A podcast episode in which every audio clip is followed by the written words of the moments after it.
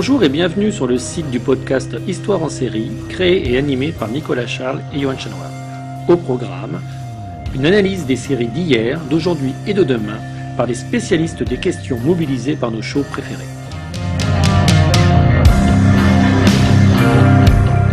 Histoire en série, c'est le podcast qui met en relation histoire, sciences humaines et séries.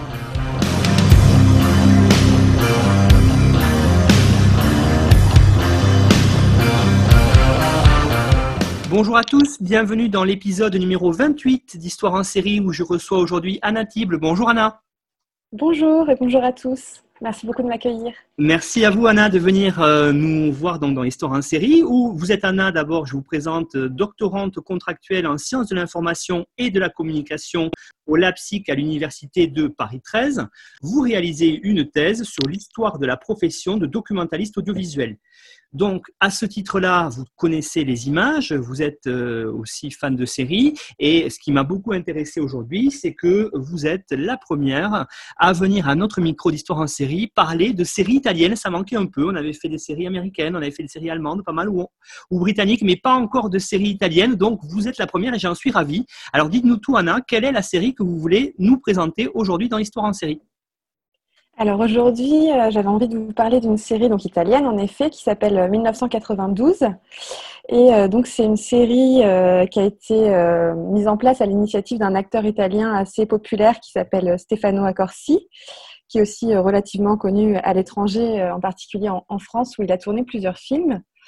Et donc cette série, elle est, vraiment portée par trois scénaristes, trois scénaristes pardon, qui sont des habitués des séries italiennes. Donc euh, Alessandro Fabri, Stefano Sardo et Ludovica Rampoldi, qui est notamment connu pour avoir participé à, l'écriture de la série Gomorra. Pour la série, euh, Stefano Accorsi s'est entouré d'actrices et d'acteurs qui sont d'ailleurs euh, également reconnus en Italie. Et en particulier, un des acteurs qu'on a pu voir en France dans la mini-série Il Miracolo sur Arte, l'acteur Guido Caprino, et une actrice italienne, Myriam Leone, qui est aussi très célèbre en Italie. Alors pourquoi Anna, justement, cette série, à vous, euh, personnellement peut-être, vous a intéressé en, priorité? Oui, alors moi, je suis personnellement très attachée à, la culture et à l'histoire italienne, et donc euh, forcément, je m'intéresse à toutes les créations euh, audiovisuelles qui peuvent qui peuvent être mises en place dans le dans le pays. Et puis là, c'est vraiment une série qui s'attachait à une page qui est relativement sombre dans l'histoire contemporaine de l'Italie. Et, euh, et puis, euh, du coup, c'était quelque chose qui me paraissait assez original et assez intéressant à aller voir de plus près euh, comment, euh, comment les Italiens peuvent représenter donc cette, cette page sombre de leur histoire à travers le format de la série. Sachant que donc cette page de l'histoire italienne, c'est l'histoire de la montée au pouvoir de Silvio Berlusconi, dont on observe tout au long de la série la montée en puissance dans le domaine économique, dans le domaine médiatique et puis surtout dans le domaine politique en Italie entre 1992 et 1994, puisque 1994, en fait, c'est euh, c'est son arrivée au pouvoir euh, en tant que, que, président du Conseil, c'est-à-dire l'équivalent du, du, Premier ministre en France. Alors justement, Anna, pourquoi est-ce que cette série s'appelle 1992 Pourquoi est-ce qu'elle commence précisément cette année-là? Alors, elle commence en 1992. En fait, c'est une série qui a été conçue pour, euh, pour durer sur trois saisons. Donc chacune des saisons représente une année civile. Euh, donc 1992 c'est la première saison, 1993 ce sera la deuxième et 1994 la troisième. Et elle commence en 1992 puisque 1992 en fait euh, c'est une année charnière qui va vraiment bouleverser la vie politique euh, de l'Italie contemporaine. C'est l'année en fait où est mis en lumière un scandale qu'on appelle Tangentopoli, ça veut dire en gros la cité des pots de vin. Et euh, c'est un scandale qui met à jour des histoires de corruption qui mettent à mal euh, les partis traditionnels, les partis gouvernementaux italiens, qui sont accusés en fait d'avoir touché d'importants pots de vin de la part euh, d'industriels italiens dans le cadre de marchés publics. Et suite à, la découverte de ce scandale qui est vraiment énorme, il y a une opération judiciaire qui va se mettre en place et qui va dévoiler que de nombreux hommes politiques haut placés sont touchés par ces scandales cette opération judiciaire, on l'appelle manipulité. Et entre 1992 et 1993, il y a énormément d'hommes politiques, donc haut placés, qui vont tomber, euh, notamment parmi les plus célèbres, euh, le socialiste euh, Bettino Craxi, qui était membre du Parti socialiste italien et qui avait été président du Conseil pendant de nombreuses années courant la décennie, enfin pendant la décennie des années des années 1980 et qui était encore député européen en, en 92 quand il a quand il a été mis en cause. Donc ça, c'est vraiment, enfin 1992, c'est vraiment une année de rupture en fait pour, pour le système politique italien, parce que toute la sphère politique est touchée. Et, euh, et puis bah, la, sphère économique est aussi touchée, hein, puisque les plus puissants industriels italiens sont aussi, euh, sont aussi mis en cause, bien sûr, par, euh, par ces affaires euh, de corruption. Donc la série 1992, elle retrace vraiment trois années qui ont bouleversé l'histoire de l'Italie contemporaine de 1992, donc la date de la mise en lumière du scandale Tangentopoli, à 1994, qui est la date de l'arrivée au pouvoir politique de Silvio Berlusconi, qui est facilité par ce contexte de bouleversement en Italie. Alors justement, pour ceux qui voudraient, euh, suite à votre intervention dans Histoire en série, voir la série, où est-ce qu'on peut la retrouver? Est-ce que c'est une série euh, plutôt confidentielle ou au contraire c'est une série qui a été relativement primée en Italie? Comment est-ce que le contexte de production s'est fait, Anna? Alors c'est un peu entre les deux, parce que c'est une série qui est quand même euh, donc été produite par par qui a été produite par le groupe Sky Italia qui est un groupe audiovisuel italien. Et elle a été diffusée d'abord sur une chaîne euh, privée payante qui s'appelle euh, Sky Atlantic. Euh, c'est donc une chaîne à laquelle il faut s'abonner pour y avoir accès. Donc, on ne va pas dire que c'est une série très grand public. Elle n'est pas diffusée sur, sur les plus grandes chaînes italiennes, mais c'est quand même une chaîne qui est très regardée. C'est un peu l'équivalent d'OCS en France. C'est une chaîne où on va vraiment aller pour, pour regarder des séries télévisées. Et euh, c'est une série aussi qui avait quand même euh, pour objectif de viser un public relativement large, dans le sens où elle a été présentée pour la première fois au Festival du film de, Berlin. Donc, euh, dans l'objectif ensuite d'être diffusée dans l'ensemble des pays d'Europe occidentale, et c'est ce qui s'est passé, puisqu'ensuite elle a été, enfin après avoir été diffusée en Italie, elle a très rapidement été diffusée à l'étranger, dans une centaine de pays, et, donc en France notamment sur, sur la chaîne OCS. Et finalement, euh, elle a quand même fait, enfin, elle a quand même eu un, réel succès euh, lors de cette diffusion en Italie, puisqu'elle était diffusée en, en Access Prime Time et elle a fait d'importantes audiences euh, en Italie par épisode. On comptait environ un million de téléspectateurs, ce qui était le triple du nombre de téléspectateurs devant House of Cards. Donc c'est quand même relativement important. En France, Anna, où est-ce qu'on peut la retrouver cette série-là? Oui, alors en France, du coup, elle a été, euh, elle a été diffusée sur la chaîne OCS, qui est aussi une chaîne payante. Euh, et puis, je, suis désolée, je ne vois pas du tout euh, quoi ajouter là. Non, il n'y a pas de souci, je vais, je vais, je, le, couperai là, je mettrai. Donc, je ouais. la question. du coup, Anna, en France aussi, est-ce que cette série va voir sur une chaîne payante et est-ce qu'il y a eu des échos par rapport à la série? Oui, alors euh, donc euh, c'est une, chaîne qui a, aussi eu de très bonnes critiques dans la presse et pas seulement en Italie en fait. Ce qui est assez intéressant, c'est qu'elle a finalement elle a convaincu euh, un panorama politique relativement large. Et par exemple en France, elle a, obtenu autant les louanges d'un journal comme Marianne que que du quotidien Le Figaro, ce qui peut paraître assez étonnant parce que c'est vraiment une série qui parle de politique. Et donc, c'est assez étonnant que ça séduise autant de autant de points de vue différents. Mais la réalité finalement de la série, c'est aussi qu'elle critique l'ensemble d'un système qui a transformé finalement la, vie politique italienne depuis les années 90 et ça explique peut-être euh, ce relatif consensus dans la presse. En tout cas, c'est vraiment une série qui a été plébiscitée par la presse européenne et qui a reçu vraiment des critiques très très positives.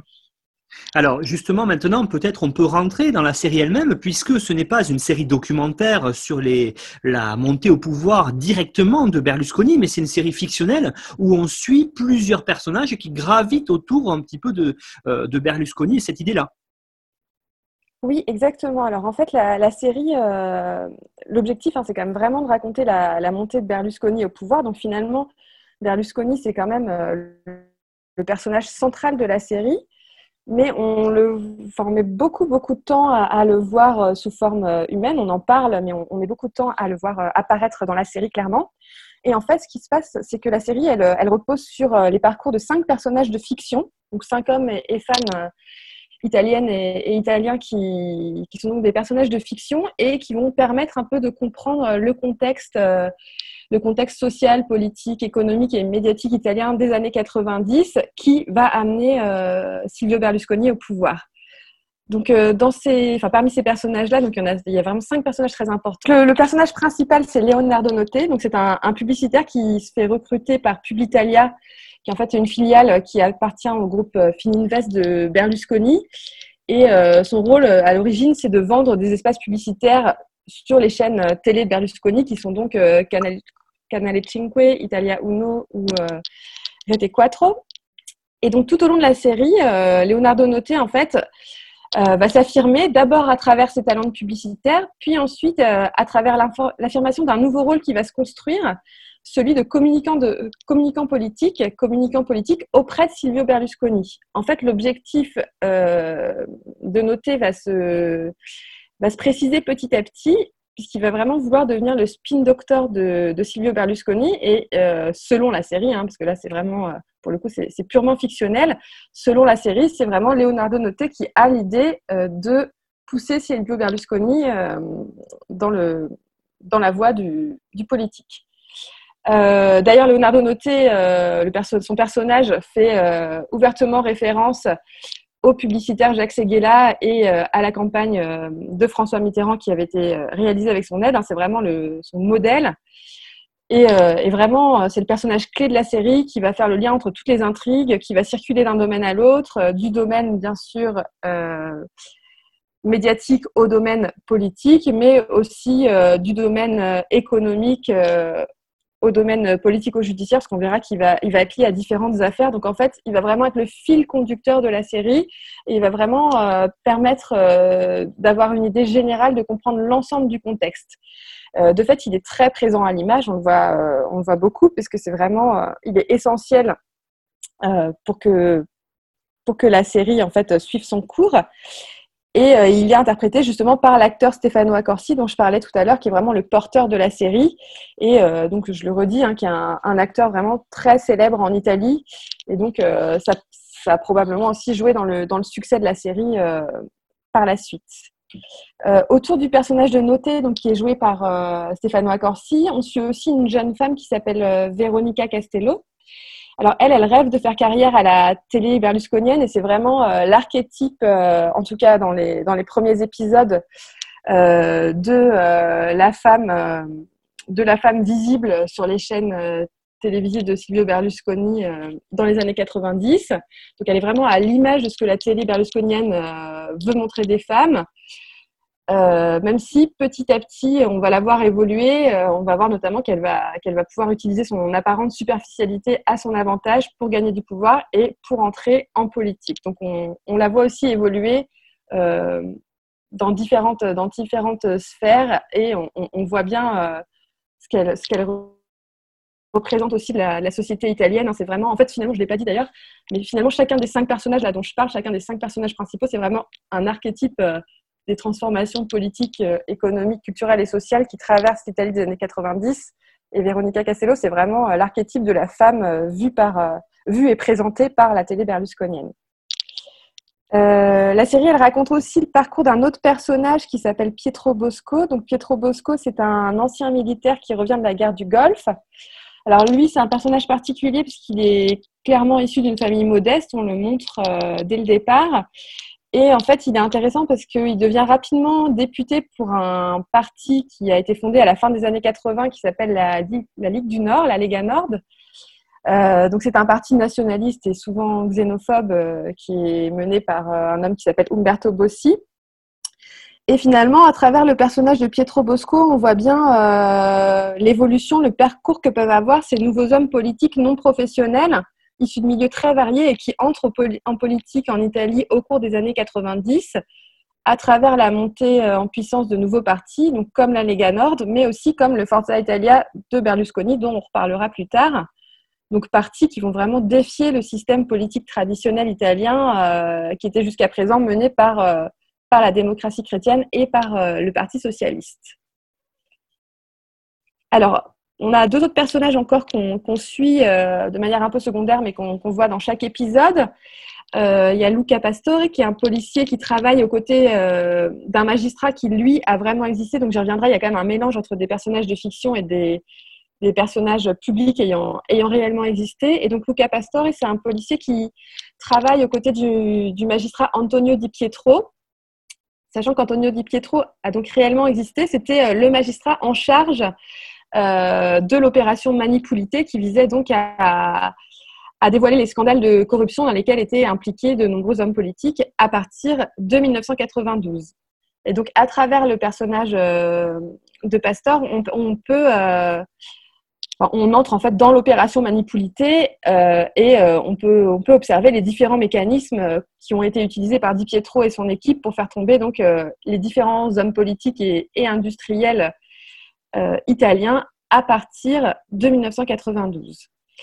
Et puis il y a donc un dernier personnage euh, qui permet à la série donc euh, d'offrir encore un dernier point de vue sur la, sur la période des années 90. C'est le personnage de Beatrice Maniaghi qui est dite Bibi dans la série, on l'appelle Bibi. Elle, c'est la fille d'un grand industriel, pardon, d'un grand industriel milanais qui travaille dans le secteur euh, pharmaceutique. Et en fait, là, ce qui est intéressant, c'est que le père de Bibi, ce grand industriel, il est impliqué dans différentes affaires de corruption, mais il est aussi impliqué dans un scandale lié au sang contaminé.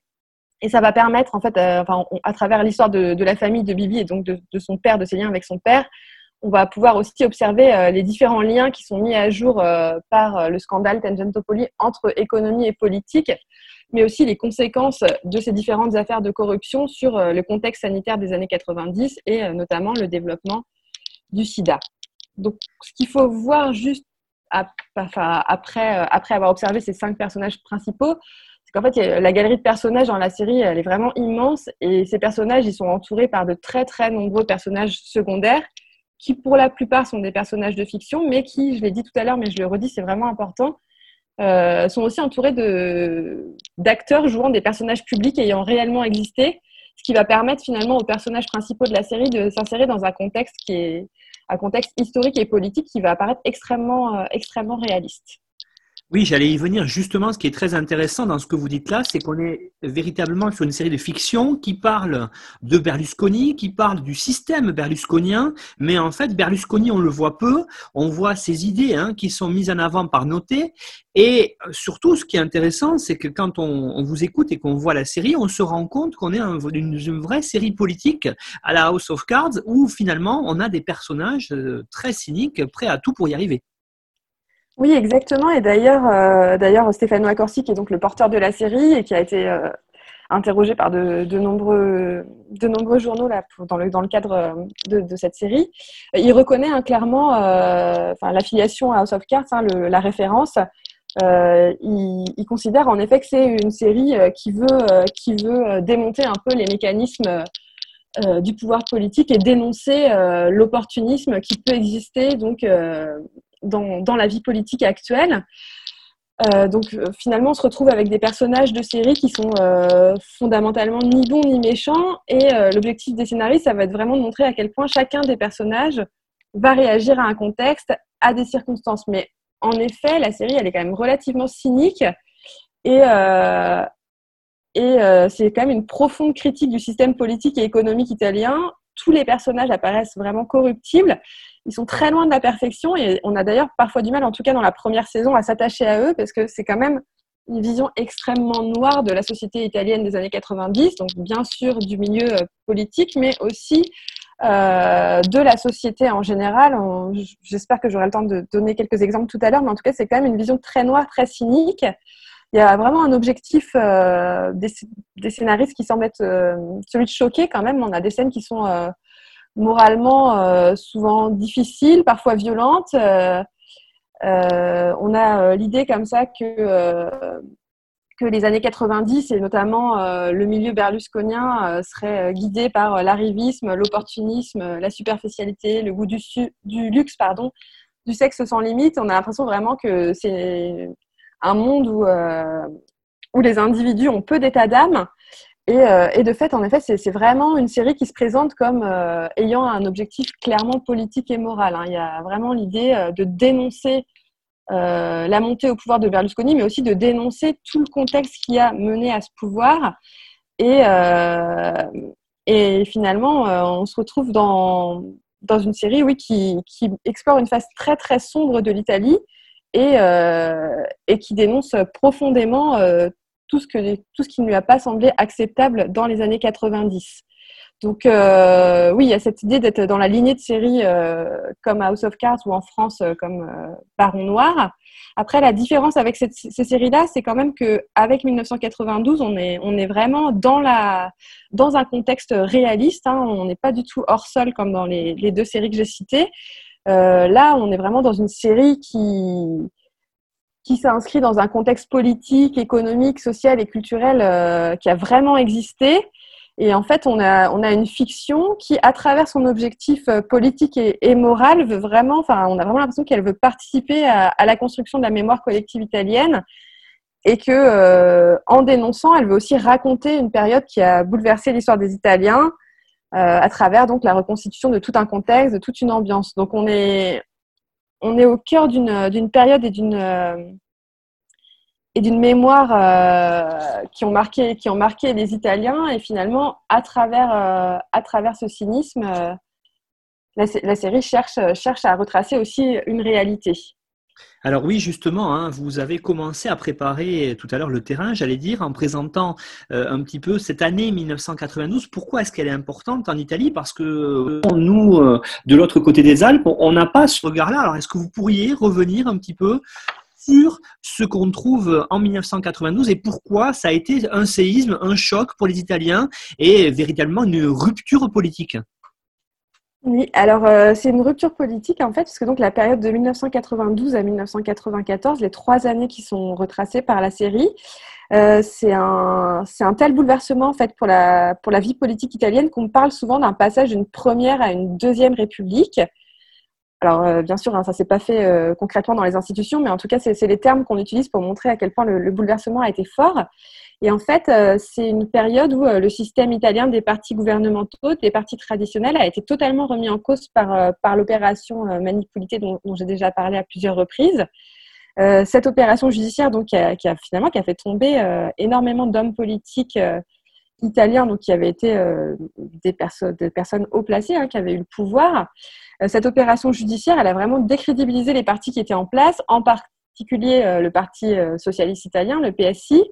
Et en remettant en cause, en mettant en cause ces partis traditionnels, et eh ben en fait, cette opération manipulée, elle a aussi la voie à de nouveaux partis, dont les dirigeants et les partisans sont rarement des professionnels de la politique comme on avait l'habitude de le voir jusqu'aux années 90. Et donc ça, on le voit notamment, euh, ce que je disais tout à l'heure, avec euh, l'apparition de nouveaux partis comme la Lega Nord, donc le parti euh, nationaliste d'Umberto Bossi, et Forza Italia, le parti qui va être créé par Silvio Berlusconi à partir de 1993 et qui va arriver au pouvoir donc en 1994. Alors justement, Anna, euh, moi ce que je trouve euh, hyper intéressant quand on vous écoute là, euh, c'est de comprendre en quoi il y a eu une, une vraie rupture, c'est-à-dire qu'on passe d'un système ancien, j'allais dire, avec ces hommes politiques corrompus, pratiquement aussi par la mafia, hein, l'opération main propre, c'est clairement ça, par du coup un homme neuf qui arrive, qui est presque le sauveur dans tous les sens du terme, qui contrôle les médias. il y a une analogie là aussi assez clair avec le président américain actuel, mais voilà, qui est qui Silvio Berlusconi? Alors, ce qui est intéressant, moi, j'ai trouvé aussi dans la narration, c'est que on a, pour bien ancrer la série dans le réel, on a des insertions de moments clés qui sont des images documentaires d'archives. Oui, alors euh, ça c'est extrêmement intéressant. Euh, donc l'objectif vraiment des scénaristes de la série, c'est de représenter une réalité. Hein. Ils veulent vraiment euh, être au plus près de la réalité. Donc certes, ils vont utiliser des personnages de fiction, des arcs narratifs de fiction, en fait différents différents procédés scénaristiques fictionnels. Mais dans le fond, l'objectif c'est vraiment de représenter une réalité et, euh, et, pour ça, en fait, ils vont en effet énormément travailler sur le rôle, euh, le rôle des images. Et il y a toute une recherche, toute une recherche d'archives euh, d'images qui a été réalisée par les scénaristes euh, pour, euh, donc pour la mise en place de cette série. Ils ont travaillé aussi étroitement avec un documentaliste chargé justement de cette recherche d'archives et avec le service de la RAI, la Tekerai, qui est en charge de la conservation de, de la majeure partie des, des archives euh, radiophoniques et télévisées en Italie.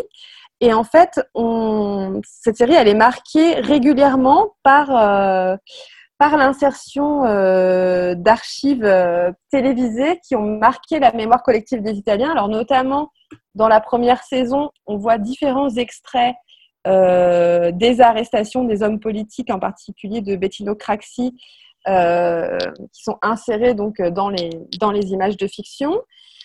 Euh, on va avoir aussi euh, au tout début de la saison 1993 euh, une scène qui a vraiment marqué, qui a marqué les regards italiens, où on voyait une, foule protester en jetant de l'argent sur l'homme politique Bettino Craxi qui fuyait alors à un grand hôtel, l'hôtel Raphaël à Rome. En tout cas, il y a énormément comme ça d'images, d'images télé, d'archives télé réelles qui sont insérées dans la dans la série pour justement toujours replacer la fiction dans un contexte réaliste. Et puis, on a aussi euh, l'idée qu'il faut euh, reproduire des scènes réelles, des scènes qui ont marqué, en fait, euh, encore une fois, la mémoire collective des Italiens. Alors ça, c'est probablement aussi pour des questions de droit, hein, probablement que de droit et d'argent, probablement que les scénaristes n'ont pas pu avoir accès à toutes les images qu'ils auraient voulu montrer.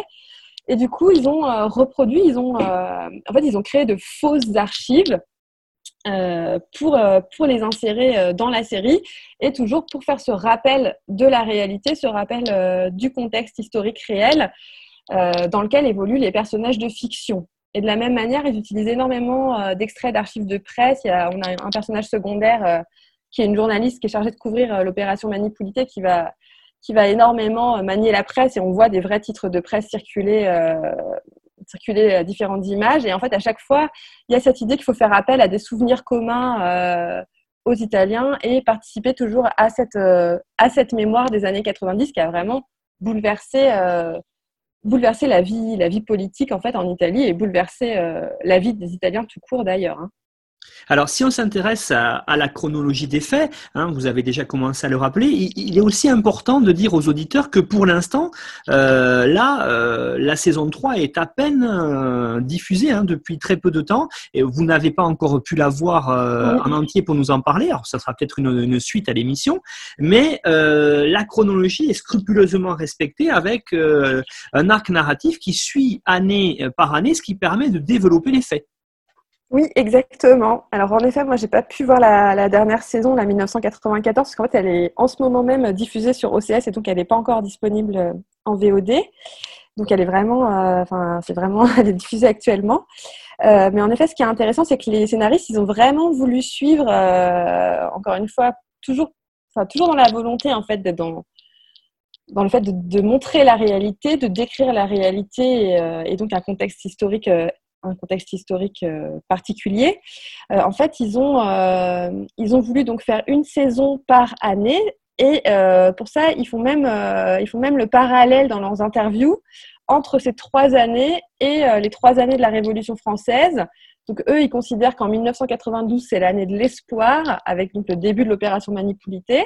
Qu'en 1993, c'est l'année de la terreur, avec donc toutes les têtes qui vont, qui vont tomber aussi au cours de cette opération. Et en 1994, la restauration avec finalement euh, l'arrivée au pouvoir euh, d'un homme qui va justement énormément personnaliser ce pouvoir et euh, qui apporte pas forcément tant de modernité que ce qui était, ce qui avait pu être envisagé auparavant. Donc ils vont vraiment suivre ce, cette chronologie-là et, la série elle est marquée vraiment par la volonté de décrire toutes les anecdotes et toutes les, tous les événements finalement qui marquent euh, ces trois années. Et d'ailleurs, la première saison, elle peut être parfois, surtout au début, un peu difficile euh, à regarder. En tout cas, il faut être, euh, faut être quand même relativement accroché et concentré dans la mesure où les premiers épisodes, on a vraiment une succession de noms d'hommes politiques et de dates qui, bah, qui se multiplient en fait au fur et à mesure des épisodes pour montrer à quel point l'opération Manipulité a vraiment fait le ménage en quelque sorte dans, euh, dans, la, dans la vie politique italienne. Donc il y a vraiment l'idée qu'on euh, on raconte les faits les uns après les autres et euh, on décrit le scandale et l'opération Manipulité petit à petit. Et donc donc c'est vraiment une, une, série qui veut, qui veut montrer bah, qui veut montrer des faits en fait, qui veut montrer une réalité à travers une succession de faits en décrivant en décrivant euh, tout ce contexte qui a bouleversé euh, le monde politique, le monde économique et puis le monde euh, médiatique de l'Italie des années 90. Euh, Justement, Anna, euh, pour en venir au monde médiatique, euh, c'est quand même intéressant parce qu'on a l'homme neuf, le, le j'allais dire, le cavalier, hein, qui arrive au pouvoir en grande partie grâce aux médias qu'il contrôle, grâce aux chaînes privées qu'il contrôle. Alors, est-ce que vous pourriez maintenant peut-être nous expliquer en quoi la série 1992 est une, aussi une critique des médias italiens? Oui, alors bah, c'est ce qui m'a aussi intéressé d'ailleurs quand je me suis lancée dans la série, c'était que certes, ça raconte euh, l'histoire politique de l'Italie, mais en fait, à travers le personnage central de, de, Leonardo Noté, ça raconte aussi l'histoire des médias italiens, qui a euh, évidemment été euh, bouleversé par, l'empire de Silvio Berlusconi à partir de la fin des années 80. Donc, juste pour rappel, l'histoire de, l'audiovisuel italien, elle est très proche de celle de la France, hein, parce qu'elle a été marquée par un, un monopole public de l'après-Seconde Guerre mondiale euh, jusqu'à la fin des années 70. Et finalement, dès la fin des années 70, dès, euh, dès l'ouverture euh, à des stations radiophoniques et des chaînes télévisées privées, la figure de Berlusconi est apparue et a occupé rapidement une place très importante dans l'audiovisuel privé en Italie. Et, et, en fait, quand commence la série, donc en 1992, euh, Berlusconi, il contrôle déjà euh, les principaux euh, réseaux télévisés italiens privés, donc notamment avec les chaînes Italia Uno, Rete Quattro et Canale Cinque. Et il y parvient d'ailleurs d'autant plus facilement que, que le président du conseil, Bettino Craxi, dont j'ai déjà parlé tout à l'heure, dans les années 80, va favoriser en fait le développement de ces chaînes à travers une politique qui va assouplir les contraintes qui étaient jusqu'ici appliquée à la diffusion des médias privés. Et donc finalement, au début des années 90, quand la série commence, on a vraiment un duopole euh, du... dans le paysage euh, médiatique italien. On a d'un côté la RAI, l'audiovisuel public, et de l'autre côté la les médias de la Fininvest de Berlusconi, qui en fait, euh, donc ces deux pôles vont représenter les plus grosses audiences de l'audiovisuel. En fait, à eux deux, ils se répartissent 90% des, recettes et de l'audience des chaînes télé dans les années 90. Donc on a vraiment un duopole très important. Et dans, le, dans la série, ce qui est vraiment intéressant, c'est de voir euh, d'une part euh, bah, que la télé en Italie dans les années 90, c'est vraiment un élément essentiel euh, de la vie sociale, mais ça va aussi devenir un acteur politique majeur.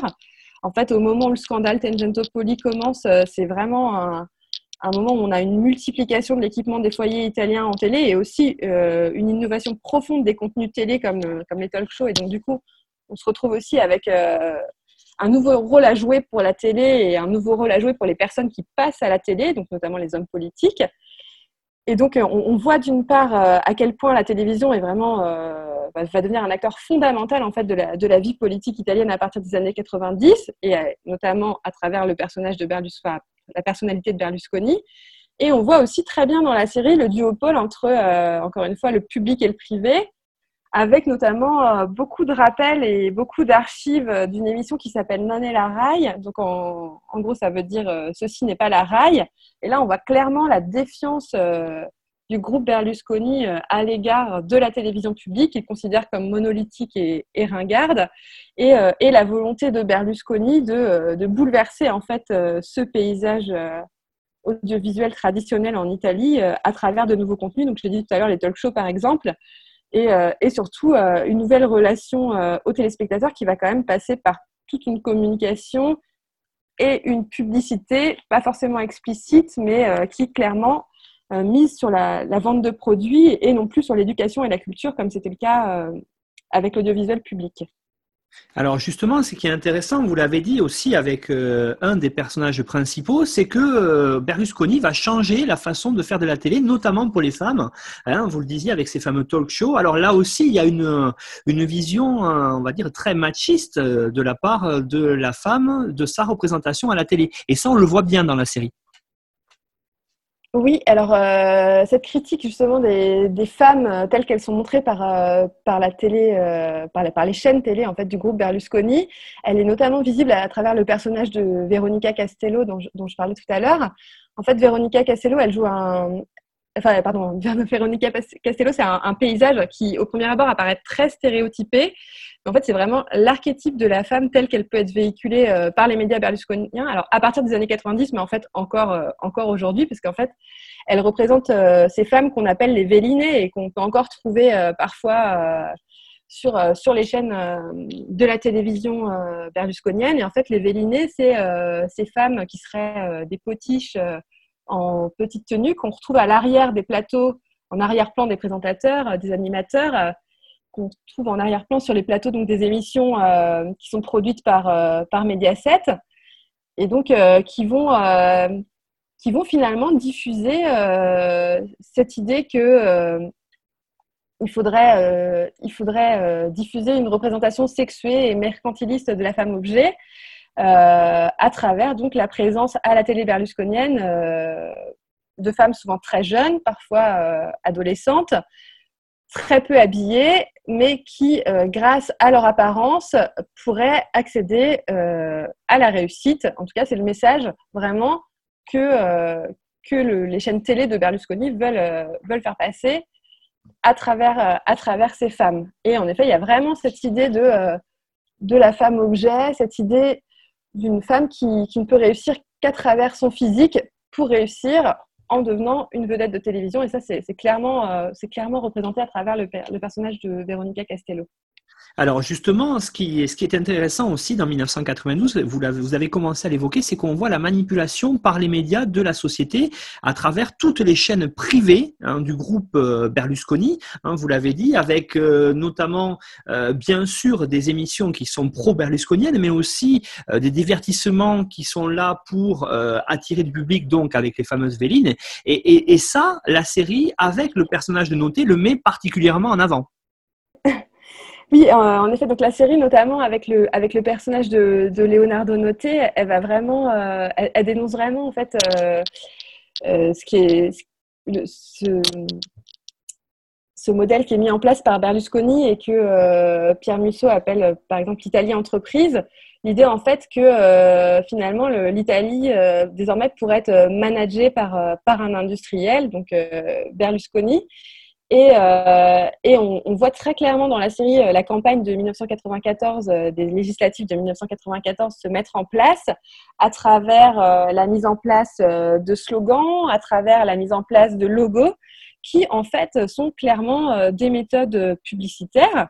D'ailleurs, la série elle est parfois assez didactique, c'est parfois un peu un peu binaire la manière de présenter les choses, mais en même temps ça a quelque chose aussi de très éducatif. Euh, un des personnages le dit très clairement à un moment, hein, il dit euh, cette campagne, c'est la méthode Publitalia. Mais c'est exactement ça. C'est qu'en fait, euh, on, est, on est dans une télévision que Berlusconi veut moderne et qui mise tout sur la vente de produits et qui mise, qui mise plus sur, sur l'éducation et la culture comme c'était le cas auparavant. Et à travers le personnage de Noté, on a vraiment le lien entre campagne politique et campagne publicitaire qui se, qui se met en place et qui va réussir à porter, euh, à porter au pouvoir euh, Silvio Berlusconi euh, en 1994. Et, et on, a, on, a vraiment des situations assez édifiantes qui sont montrées par la série et qui sont des situations qui ont vraiment, qui ont vraiment existé.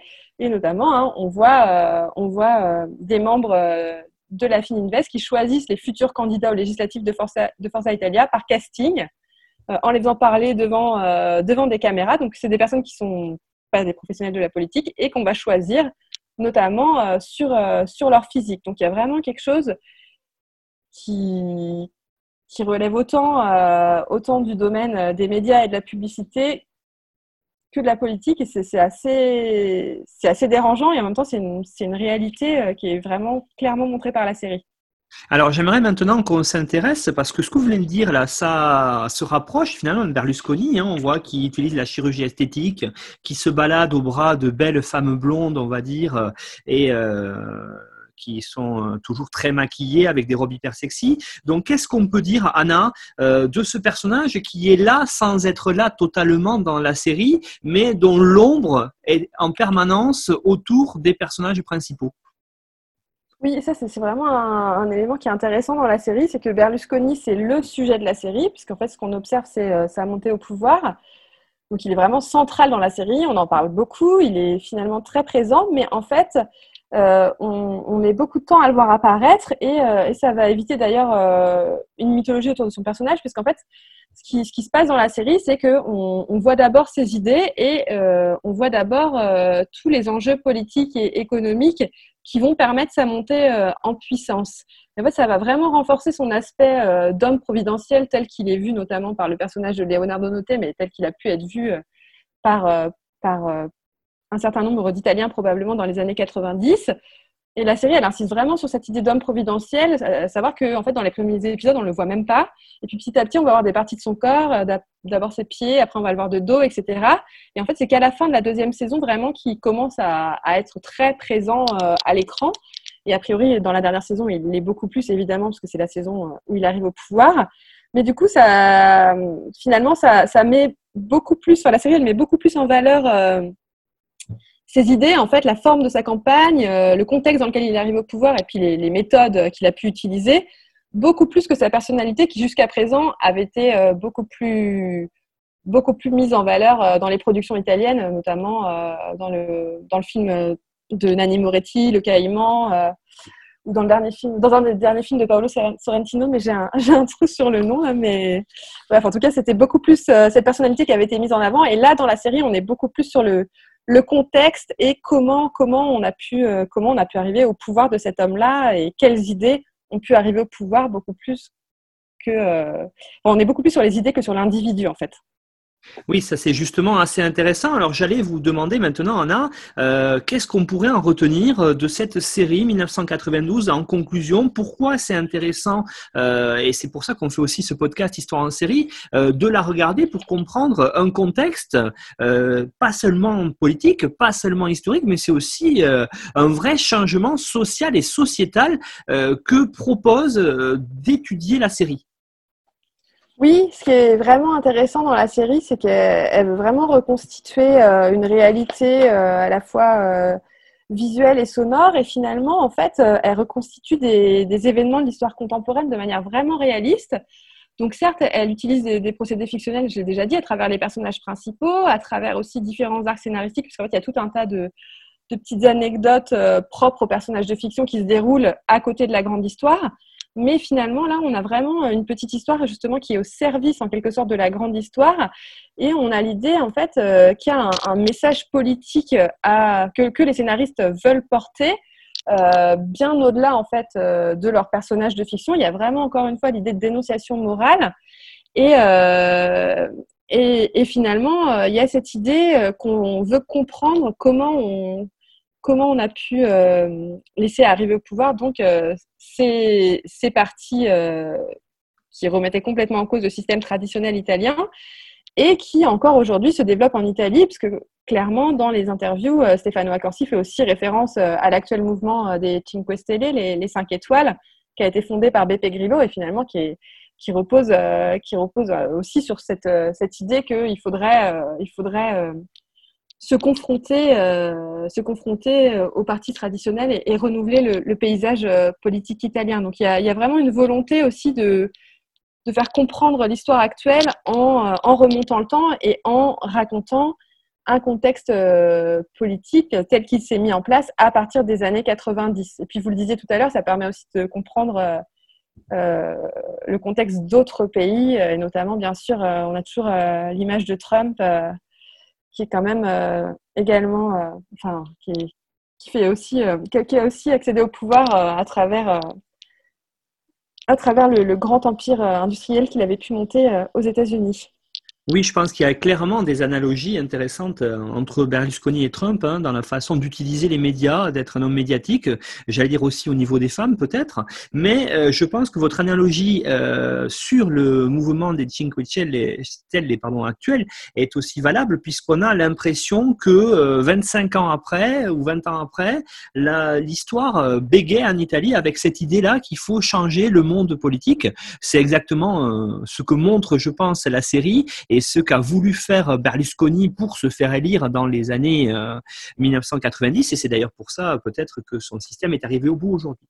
Anna, je vous remercie. Alors je rappelle à tout le monde que vous nous donnez, comme tous les intervenants et intervenantes de l'émission, une bibliographie complète qu'on peut retrouver sur le site de notre partenaire nonfiction.fr avec les liens vers les émissions, avec un résumé aussi euh, de l'intervention qui vous permettra, j'espère, de comprendre les points essentiels de cette série, dont Anna nous a bien dit que la saison 3 était en actuelle diffusion, donc elle va passer bientôt en VOD, et j'espère que vous pourrez la regarder parce que c'est une série très intéressante sur l'Italie, et on l'a peut-être pas évoqué non plus, mais euh, peut-être un petit mot Anna pour la fin, c'est aussi de façon différente, mais dans la lignée des, séries comme Romanzo Criminal et ou Gomorra, qui ont eu un fort succès en Italie.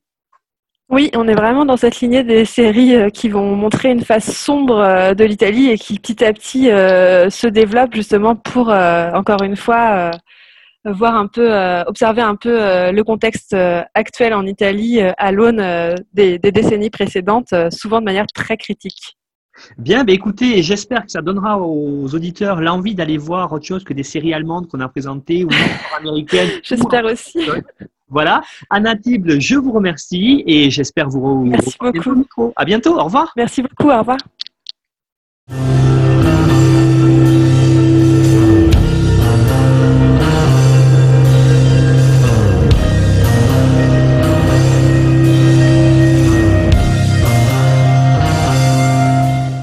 Retrouvez-nous sur Twitter, at Histoire en série, pour connaître le programme à venir ainsi que des conseils bibliographiques.